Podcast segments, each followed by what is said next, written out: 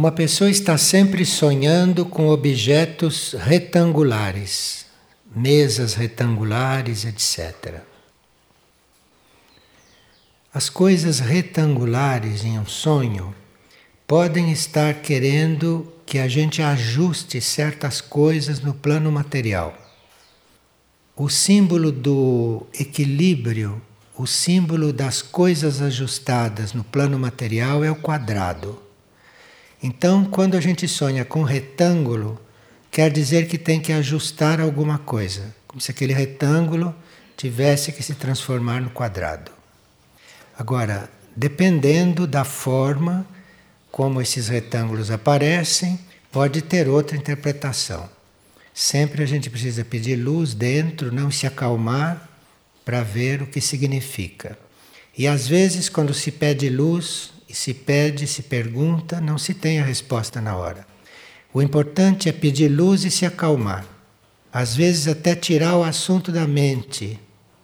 Se adormece e pode acontecer de no dia seguinte, na hora do despertar, se ter a solução e a resposta.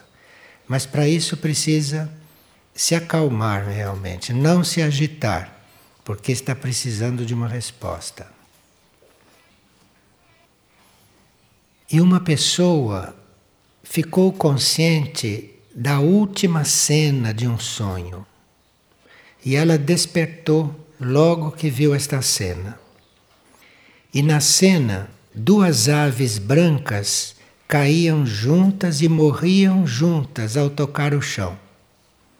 E ela quer saber o que significa. Então, essas duas aves brancas são duas ideias altruístas que você tinha. Mas eram ideias pessoais e irreais. Porque a gente pode ter ideias altruístas, aves brancas, que são irreais, que não estão no plano evolutivo para a gente. Então, essas duas ideias altruístas, mas irreais, estavam sendo retiradas da circulação no seu plano mental, na sua mente. Por isso que as aves caíam e morriam na sua frente. Você não perdeu nada. E uma pessoa tem um sonho que se repete todas as vezes que vem aqui. Ela chega de viagem e não trouxe a bagagem. Ela vai embora e deixa a bagagem aqui. Então, isso quer dizer que você profundamente gostaria de se desapegar das suas bagagens. Bagagens é simbólico. Bagagens são as coisas que a gente carrega. E cada um carrega uma quantidade de quilos de bagagem. Né? Então, quando começa a esquecê-la em sonhos, é porque está querendo se liberar. É um bom sinal. Quando a gente faz as perguntas para o eu interno, é mais normal que a gente receba a resposta daquilo que deve deixar de fazer e não daquilo que deve fazer. E é mais fácil a gente receber a resposta daquilo que deve deixar, abandonar, do que aquilo que deve adquirir e assumir. Se vocês não souberem, por exemplo, que tarefa devem assumir, o que, que vocês devem fazer, não perguntem isso primeiro. Primeiro pergunte: o que é que eu devo deixar de fazer? Ele responde logo. Porque são aquelas coisas inúteis, supérfluas, pessoais, embrulhadas, é aquilo que é o principal. Primeiro tirar aquilo, depois é que vem o real. Depois é que vem aquilo que é atual.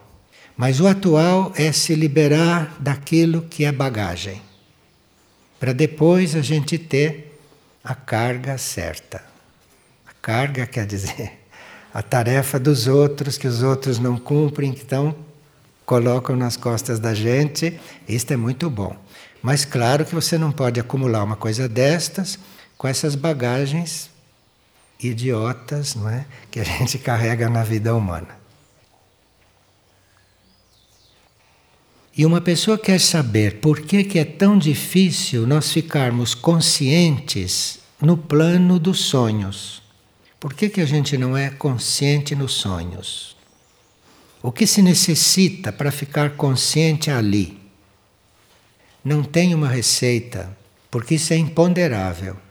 Ninguém pode controlar quando é que vai ficar consciente num sonho e quando não.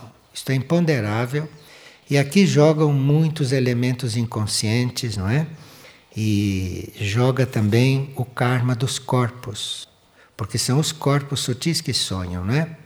É o corpo etérico que vai viajar, então você sonha. É o corpo astral que vai viajar, você sonha.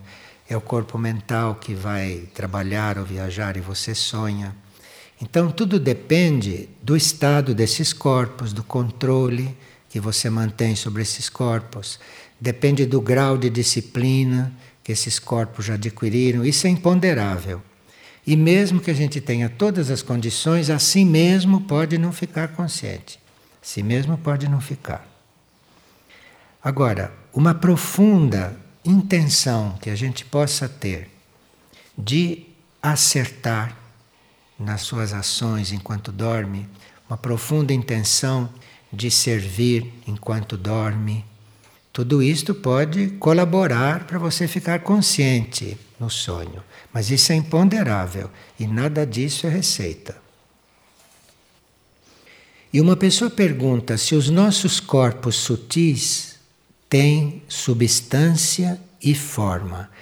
O que ele chama de corpos sutis é o corpo etérico, o corpo astral emocional e o corpo mental. São os corpos sutis. Eles têm substância e têm forma. A substância do corpo etérico é matéria, sólido, líquido, gasoso e mais quatro graus de éteres. Então, o sólido, líquido e gasoso é físico. Agora, os quatro graus de éteres são a substância do corpo etérico. São quatro graus de éteres. Tem um éter mais denso, que é perto do gasoso. E tem o éter mais sutil, que é perto do corpo astral. Então nós temos no corpo etérico esses graus de éter. Então a substância do corpo etérico nesses níveis é éter.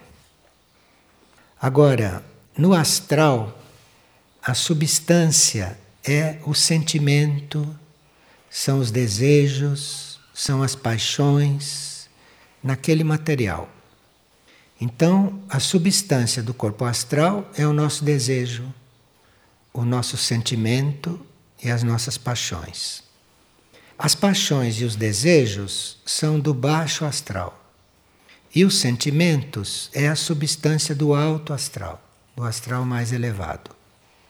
Assim como o éter é a substância mais elevada no etérico, o sentimento é o mais elevado no astral. E as paixões e os desejos são o mais baixo.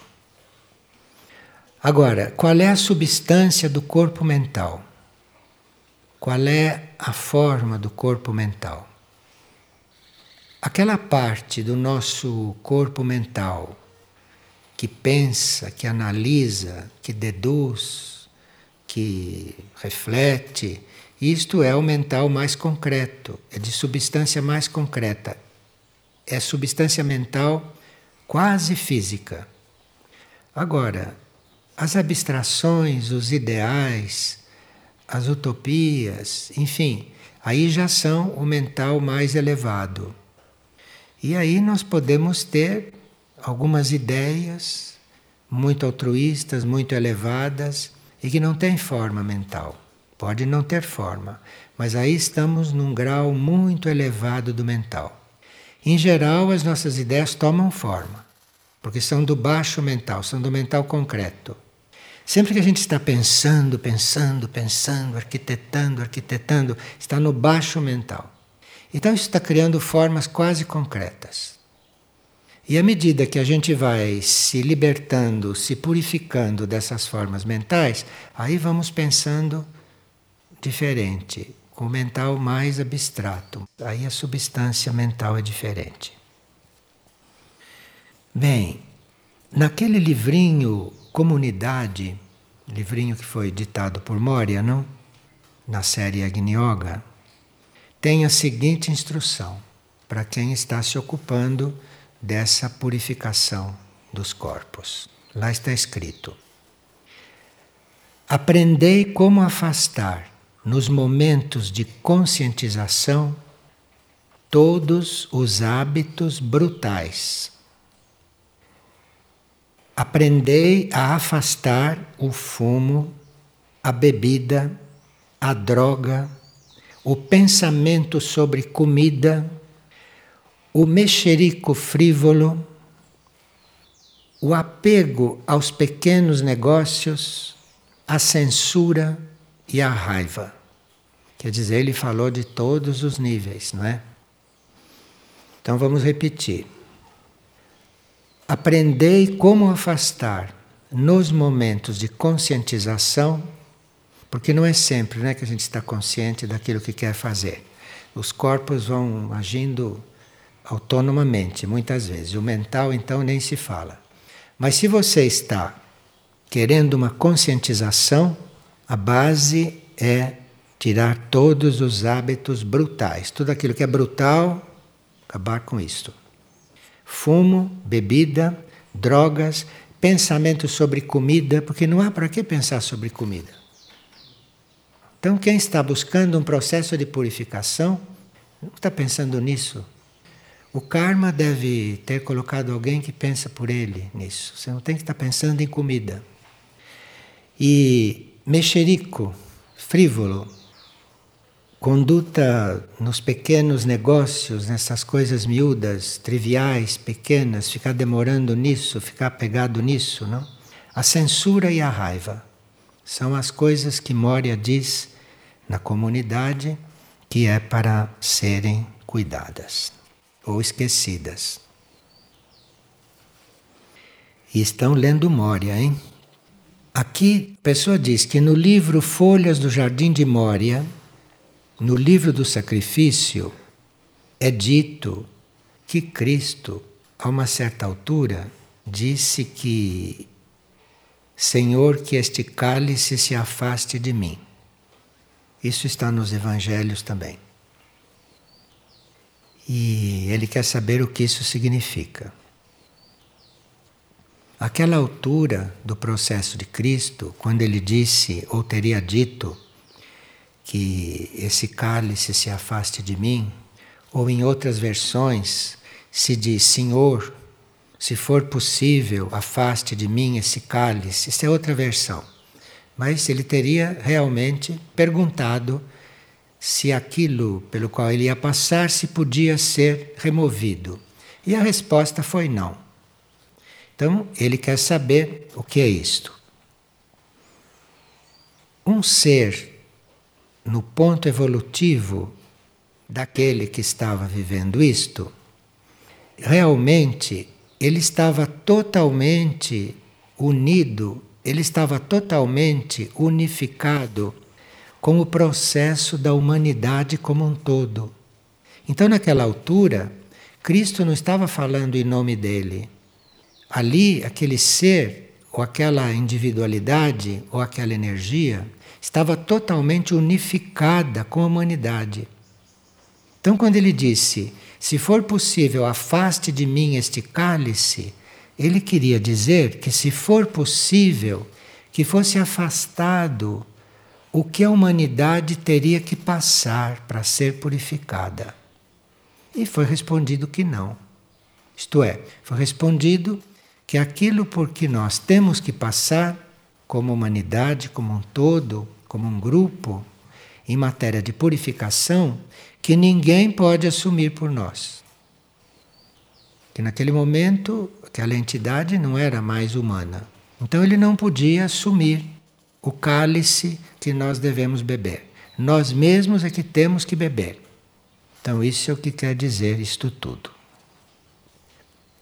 E uma forma de nós aliviarmos esse cálice da humanidade, não portanto nosso também, uma forma de nós aliviarmos esse conteúdo seria nós começarmos a cultivar um sentimento de cuidado, de atenção, de amor por tudo e por todos.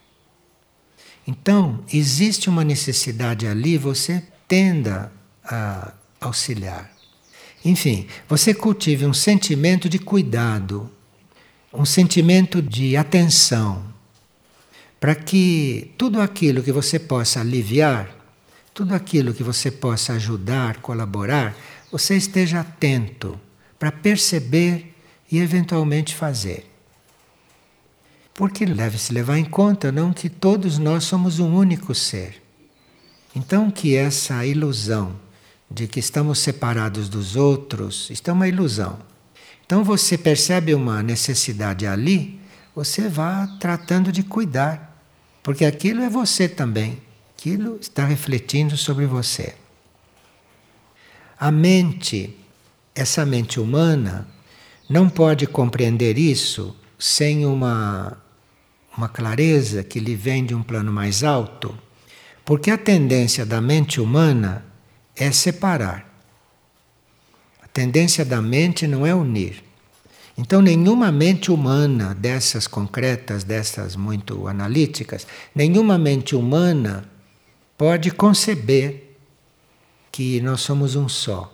Não pode, porque ela, como mente humana, ela se sente uma coisa, ela mesma.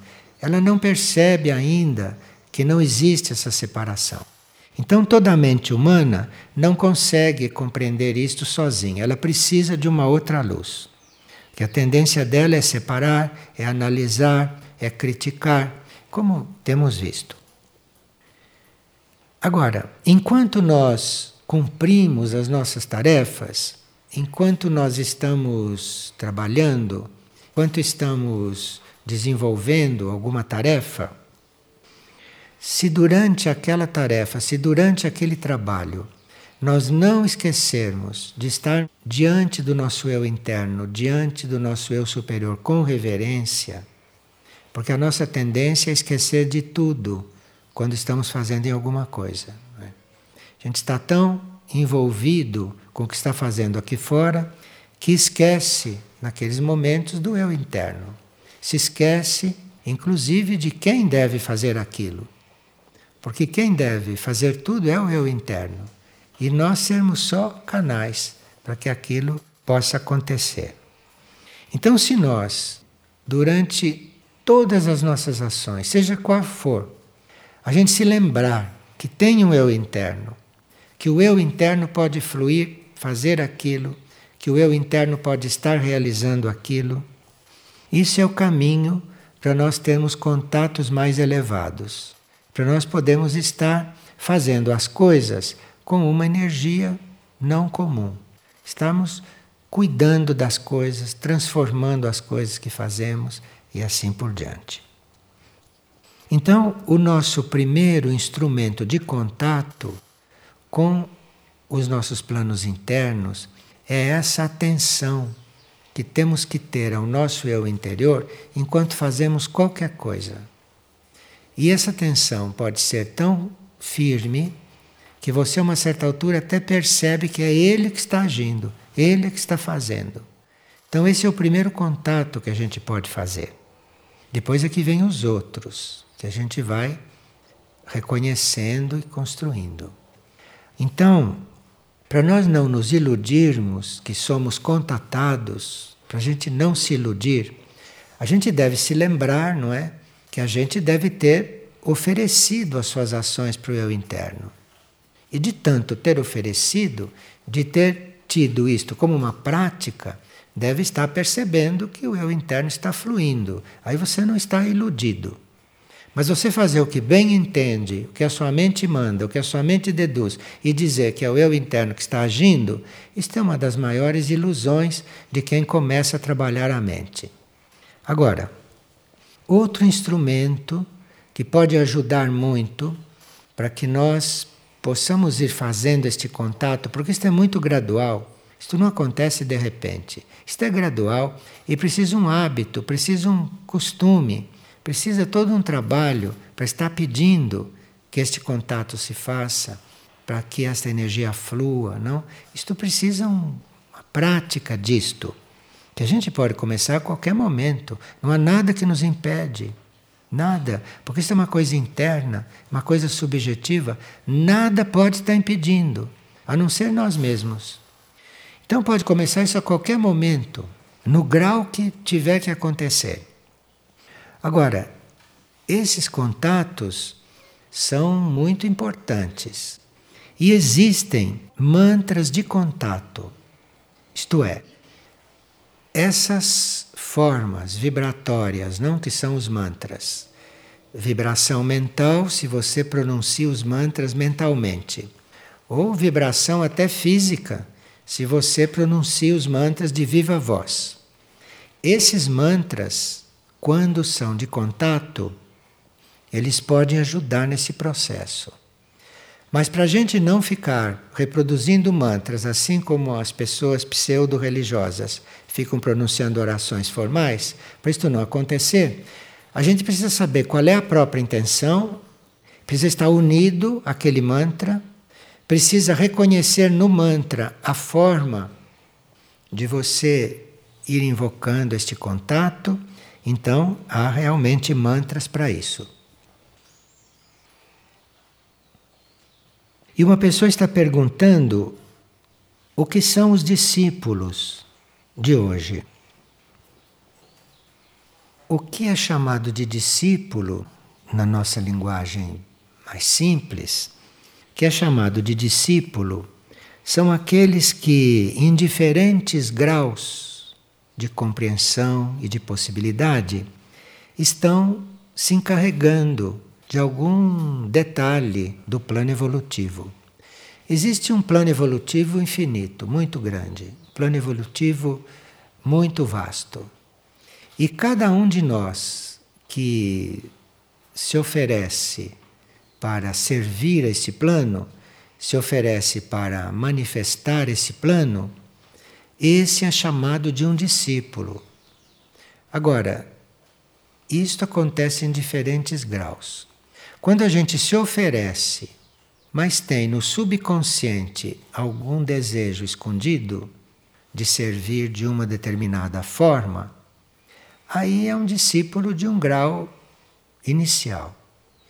E à medida que você vai se despindo, à medida que você vai se limpando, à medida que vai se purificando dos seus desejos de servir, servir aqui, servir ali, acha que deve fazer isso, acha que deve fazer aquilo, se ilude com as aparentes necessidades, vê uma necessidade, bater a porta e diz: Ah, é aqui que eu tenho que servir. Isso tudo é uma ilusão.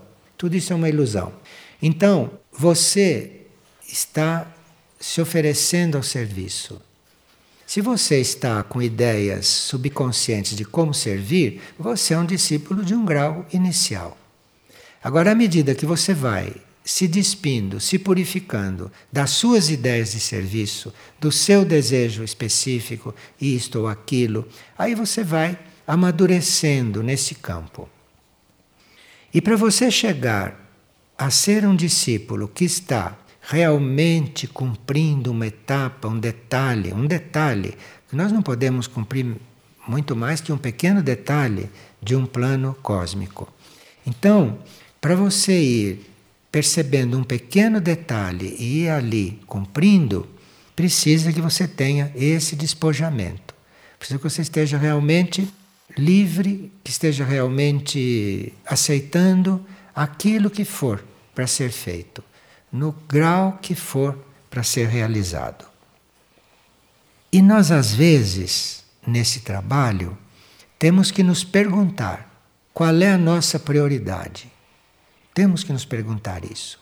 Porque se a nossa prioridade é cumprir uma tarefa à nossa maneira, se a nossa prioridade é uma prioridade que a gente estabeleceu, então tem que primeiro resolver isto. Porque se você tem certas prioridades, se você tem necessidade de cumpri-las, você vai cumpri-las. Mas não diga que está servindo ao plano evolutivo. Porque o plano evolutivo é que te dá a tarefa. Se assim, esta é a tua tarefa, neste grau. Pronto. Se é você que está escolhendo, deduzindo, organizando, aí é outra coisa. Então, isto tudo está implícito né, nessas afirmações. Os mantras podem ser muito de ajuda nesse processo. E nós ouvimos, não na última reunião ou na penúltima reunião, que nós dispomos de mantras de proteção, de mantras de trabalho interior de mantras de cura, Então, temos muitas vibrações sonoras ou mentais que possam nos ajudar nesse trabalho e nesse serviço. E parece que nesse momento planetário seria muito importante, muito evolutivo que a gente incluísse a vida animal nessas coisas, que incluísse a vida animal nesses trabalhos. O reino animal, que está também em juízo, o reino animal também pode estar a serviço. Se nós consideramos esses nossos irmãos menores servidores paralelos, nossos irmãos a serviço, nós vamos encontrar a colaboração do reino animal, como podemos dar também a colaboração para o reino animal. E aqui chegou que nos mandaram uma notícia muito interessante nesse sentido. Existe um gato que vive em um asilo nos Estados Unidos. E este gato, ele se aproxima do leito daquele que vai desencarnar. Muito tempo antes de saberem que ali vai acontecer alguma coisa. Então, quando o gato nesse asilo começa a se aproximar de um leito e fica sempre ali e vai dormir sempre ali, então é sinal que aquele indivíduo vai desencarnar. Então você veja que o serviço do reino animal está muito palpável. Esse serviço está visível. E em certos momentos pode ser muito de utilidade, pode ser muito benéfico, pode ser muito efetivo esta ajuda. Porque o reino animal tem uma visão e tem uma convivência consciente com o plano astral muito mais do que nós. Então, nós neste momento estamos todos conscientes aqui, mas também estamos no plano astral. Nós todos estamos no plano astral também. Só que não temos a mínima consciência do que está acontecendo por lá, conosco e com o plano astral. Os animais têm esta consciência permanentemente. Então, se existe um animal aqui, ele está consciente aqui, mas ele está consciente no astral também. Isto então pode servir muito, principalmente nos processos terapêuticos, não? Nos processos educativos, educacionais. Os animais são muito sensíveis ao que se passa com as crianças. Os animais sabem tomar conta de criança. Os animais sabem tomar conta de outros animais, não só no plano físico, hein? Sabem tomar conta também no plano astral, sabem servir no plano astral. E uma pessoa está perguntando o que abre o nosso coração ao bem. É a luz da nossa alma. Nossa alma tem que estar bem em contato no nosso centro cardíaco, bem ativa e aí a alma abre isto tudo para o bem, na direção do bem. Essa direção do bem é só a alma que sabe.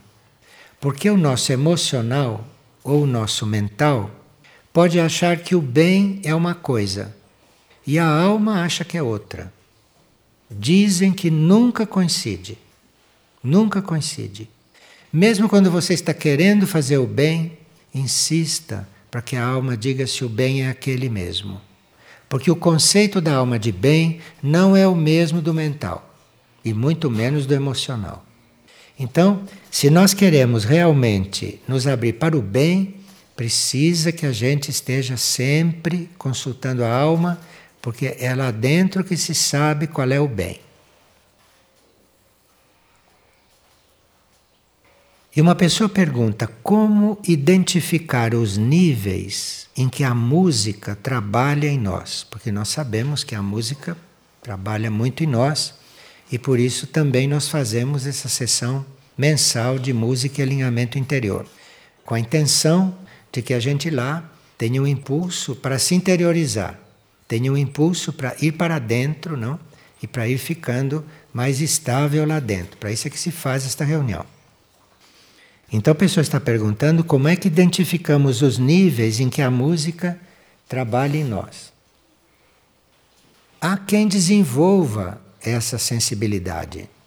a quem desenvolva essa sensibilidade de saber onde a música está atuando. E quem desenvolveu essa sensibilidade é só ficar atento e não ouvir certas músicas e selecionar as músicas que ouve, selecionar as músicas com a qual se envolve. Cada música trabalha em um nível, não é? Tem gente que ouve Mozart e são tocadas no plexo solar, porque ela está polarizada ali. Então Mozart procura elevar você dali. Agora, se você já está polarizada no cardíaco, você ouve Mozart diferente, não é o mesmo do outro. Se você está polarizado na cabeça, você ouve outra coisa, porque aquilo está tocando. Aquilo está tocando o nível, o ponto, o núcleo no qual você tem a sua polarização. Agora, para desenvolver essa sensibilidade, é apenas nós ficarmos abertos à influência da música. Então precisamos ter discernimento para ver que música vamos ouvir e nos abrirmos para aquela música, deixarmos que a música penetre. Penetre o nosso etérico, isto é, ouça com atenção, ouça atentamente, ouça bem desperto, ouça colaborando com aqueles movimentos. E aí você vai começando a perceber onde é que a música está atuando. Nós temos um longo treinamento nesses trabalhos com música. Temos um longo treinamento a fazer. E cada um está num ponto nesse contato com a música. Cada um está num nível de relação com tudo isso. Enfim, há uma série de intenções que formam um vórtice, que formam um vórtice que pode ser muito poderoso.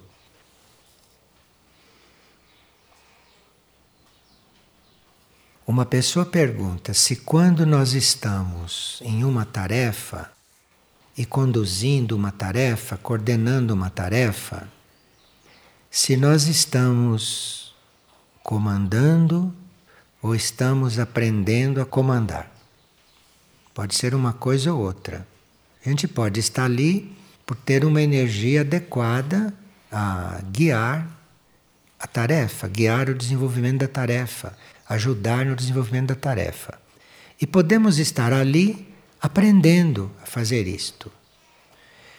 E muitos estão nos dois pontos, ao mesmo tempo que estão para fazer, ao mesmo tempo que estão para realizar, estão também aprendendo.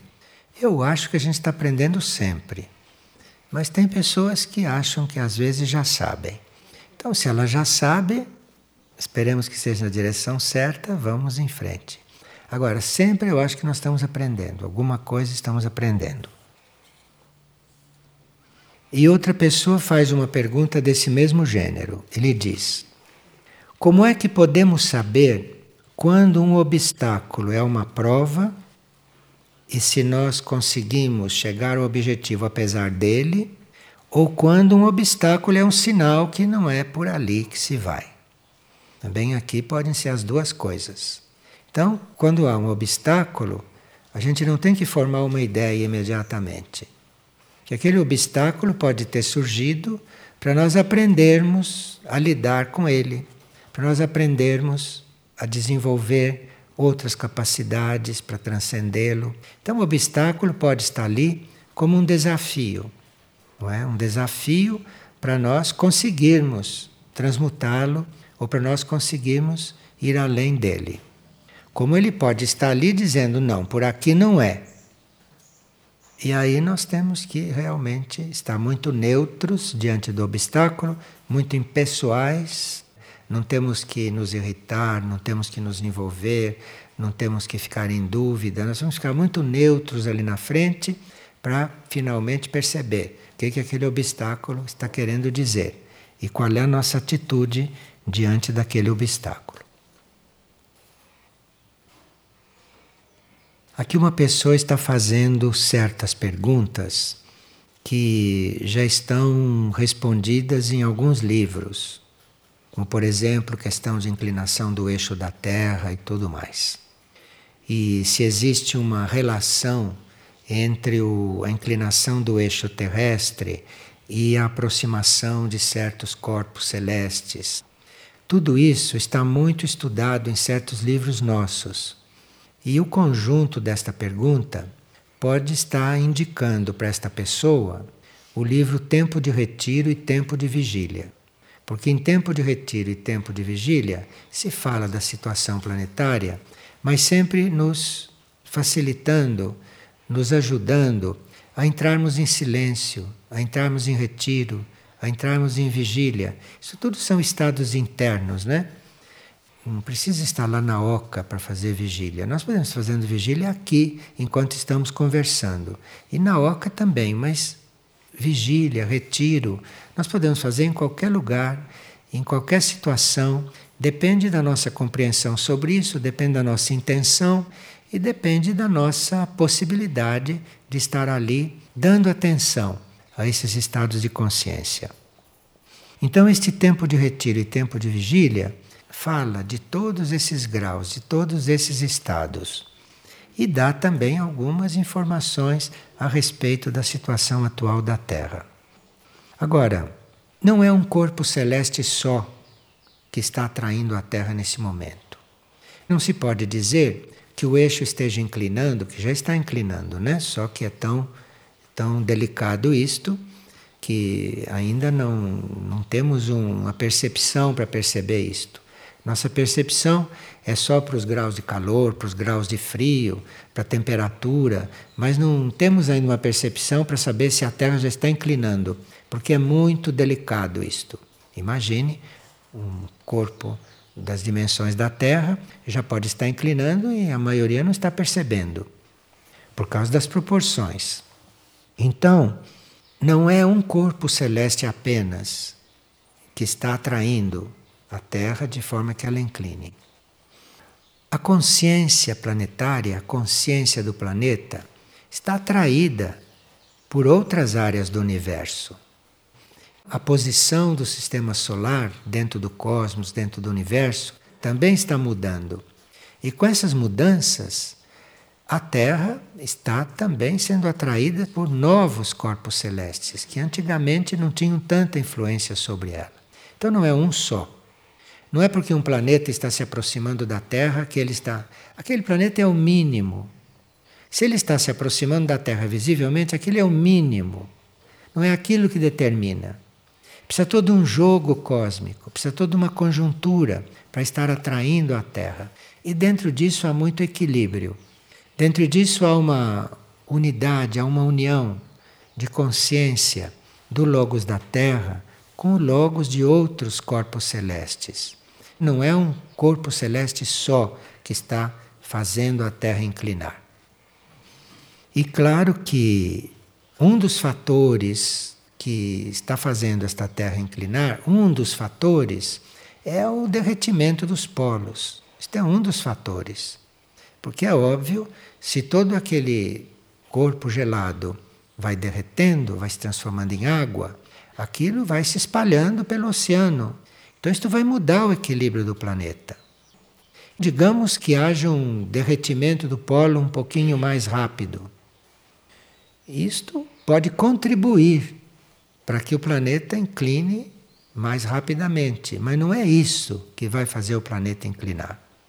Mesmo porque o planeta não é movido só por essas forças, ele também tem o seu movimento próprio, tem a sua consciência própria, não? E no planeta existem vários níveis, várias camadas de consciência. E nem tudo que acontece na camada física, isto é, nem tudo que acontece na crosta terrestre, acontece no interior da Terra. Acontece na parte interna da Terra, na Terra sutil. Então pode haver uma civilização mais avançada do que a nossa em um plano interno da Terra, não físico, em um plano interno. Pode haver uma civilização no plano astral da Terra. Esta civilização não é tocada por aquilo que acontece na superfície, na superfície física. Então a Terra tem todas essas camadas em vários níveis que convivem e que se equilibram entre elas. Então pode haver um corpo celeste se aproximando e que seja equilibrado com algum movimento de outra camada interna da Terra, numa outra direção. Aquilo pode manter um outro equilíbrio. E nós precisamos estar muito em silêncio interno dentro de nós, precisamos estar muito quietos, muito interiorizados, evitarmos estas charadas mentais, esses quebra-cabeças, evitar essas coisas científicas, porque senão a mente vai endurecendo, a mente vai ficando dura, vai ficando concreta. E quanto mais nós procuramos levar esses assuntos, levar esses problemas, levar essas questões para o nosso interior, isto vai fazendo com que a mente não se ocupe tanto de coisas tão físicas e aí ela não endurece tanto. Então ela fica mais sutil, ela fica mais mental do que concreta. Nós temos que ter uma temos que ter um cuidado com o nosso ser todo. Temos que ter um cuidado com o nosso ser todo e vermos em que colocarmos a nossa atenção, até que ponto colocarmos atenção num fato destes, até que ponto pedir luz sobre isto e, e tendo o apoio interno e a clareza interna que se puder ter. Aqui uma pessoa está dizendo que ela fez uma experiência de um retiro num certo trailer, numa certa área.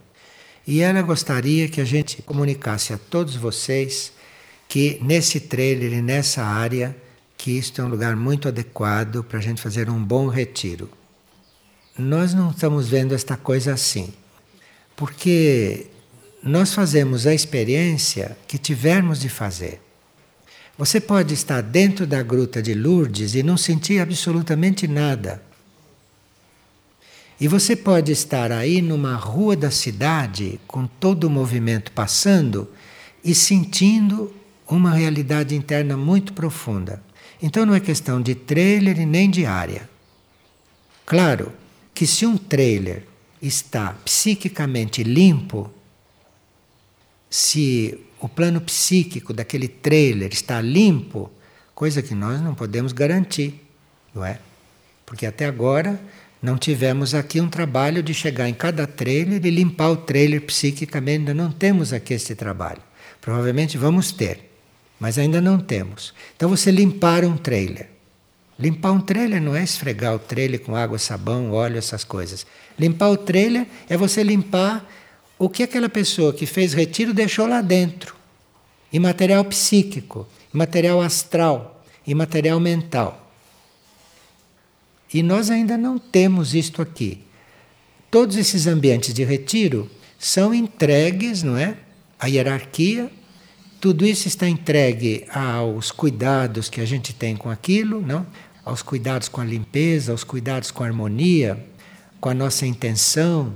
Enfim, há um trabalho de transmutação, há um trabalho de purificação, há um trabalho de limpeza.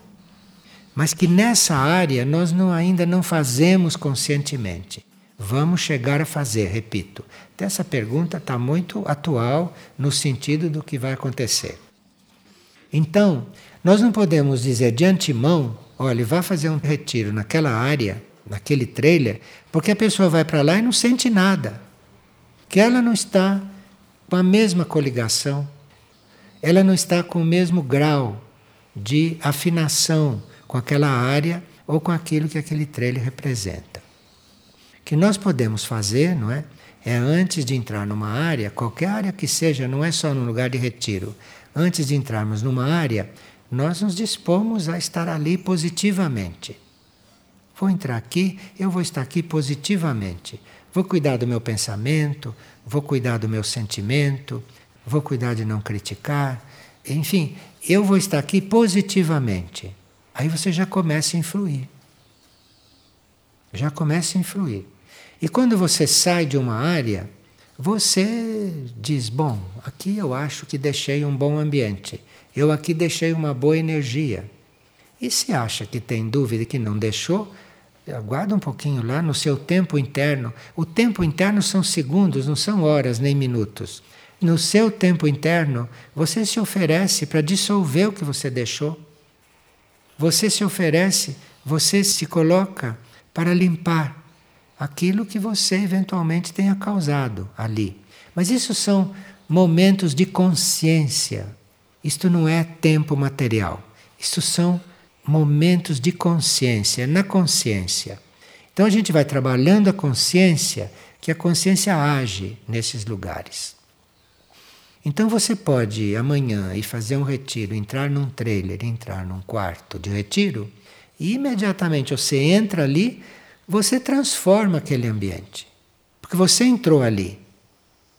Agora, se você transformou para melhor ou se transformou para mais pesado, isto depende do seu estado.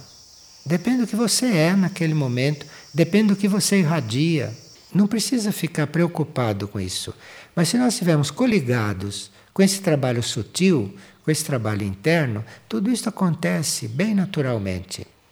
E o plano evolutivo é o plano que se encarrega. Nós temos que ter fé nessas coisas. Senão ficamos fazendo tudo mecanicamente. Nós temos que ter fé que a linha de seres registrados para fazer o retiro num certo lugar, que foi a energia, foi a energia que colocou aquilo naquela ordem. Então entra um depois do outro, não é tanto pela data que você fez, aquilo aconteceu para ver um trabalho incorrente, para ver um trabalho contínuo. Nós temos que ter fé nesse trabalho oculto, temos que ter fé nestas coisas, que é para elevar o serviço que se faz no retiro. Para elevar o serviço que pode acontecer em um retiro. Isto a gente vai aprendendo. E num retiro se pode aprender muito, porque num retiro nós não temos outra coisa que fazer senão estar ali. Se você está bem sintonizado com esta ideia de estar em retiro, com esta ideia de estar disponível, com esta ideia de estar desanuviado das coisas que normalmente te seguram, te prendem, te anuviam, te ocupam, se você está naquele momento liberado de tudo isso, tenha fé que você ali dentro está trabalhando, você ali dentro está servindo ao planeta. Porque se você está desanuviando, se você está purificando, se você está equilibrando, harmonizando uma célula do planeta, como possa ser um lugar como esse, uma célula do planeta, você está contribuindo para o trabalho planetário. Então é muito importante que a gente veja qual é a própria prioridade. Se a própria prioridade é servir, a lei do serviço é muito ampla.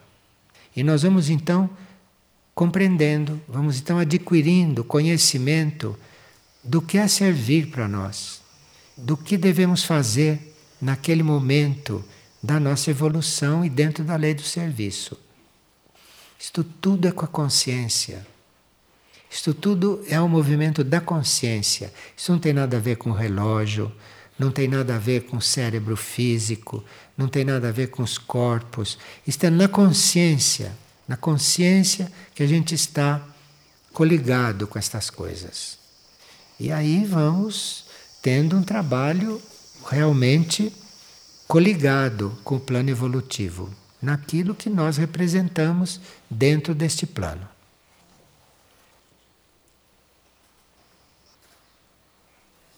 E uma pessoa pergunta: quando é que nós vamos ter uma literatura cósmica para as nossas crianças? Já existe um livro próprio para elas? Qual é o título? Porque eu tenho sobrinhos netos com oito anos que já me perguntaram: mas escute, a vida é só isso? É só brincar? É só estudar? É só comer? Veja as crianças de hoje como é que estão.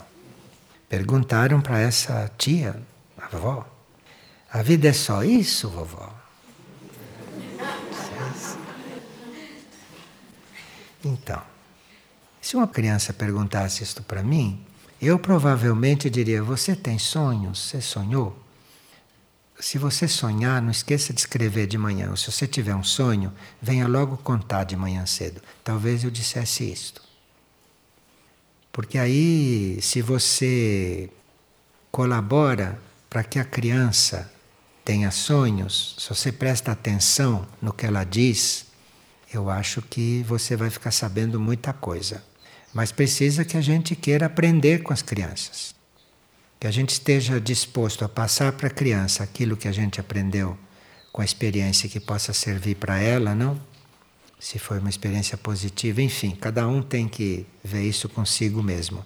Mas a maior parte dos casos nós temos que aprender com eles. Então teria que perguntar se eles têm sonhos. E não ficar esperando que um adulto escreva um livro para as crianças. Porque isso acontecia no passado, não é? De um escritor escrever livro para criança. Agora eu acho que nós temos que perguntar se as crianças têm sonhos, como é que elas veem.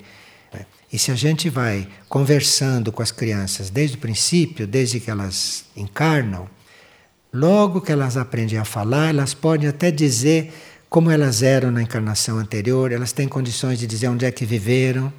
Só que depois que passam dois ou três anos, aí a mente começa a ficar misturada com estas coisas desta encarnação, essas coisas da Terra, e elas também esquecem tudo.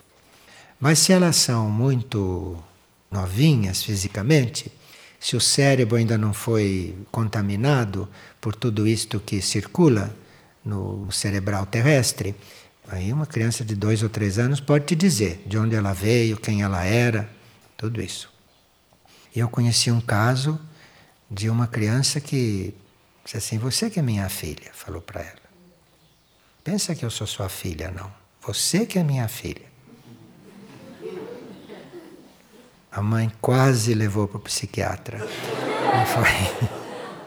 Não fosse o anjo chegar lá e mudar o quadro, quase. Bom,